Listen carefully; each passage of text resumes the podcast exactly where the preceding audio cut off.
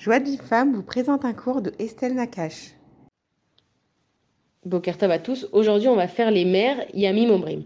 Mikolot Maim Rabim, Adirim Ishpereyam, Adir Bamarom Hashem. Plus que le tumulte des eaux profondes et des puissantes vagues de la mer, Hachem est imposant dans les hauteurs. Donc Hachem, quand il a créé l'eau, en fait, il l'a séparée en deux. Il y a les eaux d'en haut et il y a les eaux d'en bas. Et quand Machar qui viendra à Kadash il réunira cette eau-là. Maintenant, la mer, pardon, elle est venue se plaindre à Kadash Baruch Il lui dit Hachem, tout ce que tu as créé, tu les as laissés en entier. Il n'y a que moi où tu es venu et tu m'as séparé. Pourquoi?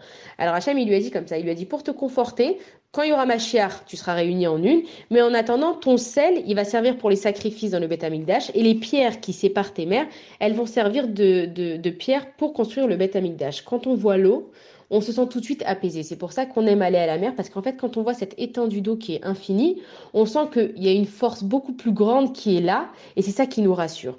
L'eau, c'est quelque chose qui a un pouvoir qui est énormément grand et qui est inarrêtable si, jamais la mer elle venait à se déchaîner. On a vu aujourd'hui malheureusement avec les catastrophes naturelles, quand il y a un tsunami, il n'y a absolument rien à faire à part regarder ce spectacle désolant. L'eau, c'est Akadash qui la contrôle et en fait, c'est quoi les vagues? Les vagues, elles veulent sortir à chaque fois de leurs limites. Et Akadash Baruch il a dit à la mer, tu vas rester dans tes limites. Donc à chaque fois, l'eau, elle vient comme si elle allait sortir de ses limites et elle se casse sur le sable pour dire qu'elle écoute Akadash Baruch et elle fait ce mouvement perpétuel jusqu'à ce que Akadash Baruch il lui dise ou pas de sortir de ses limites.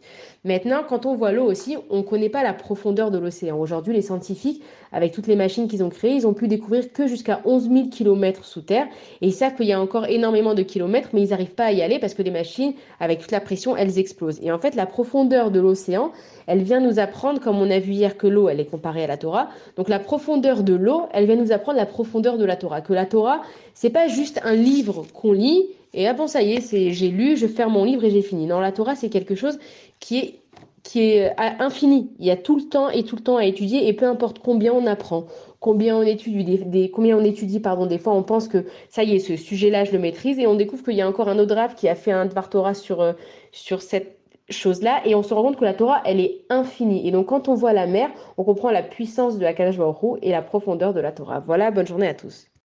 Pour recevoir les cours Joie de vie femme, envoyez un message WhatsApp au 00 972 58 704 06 88.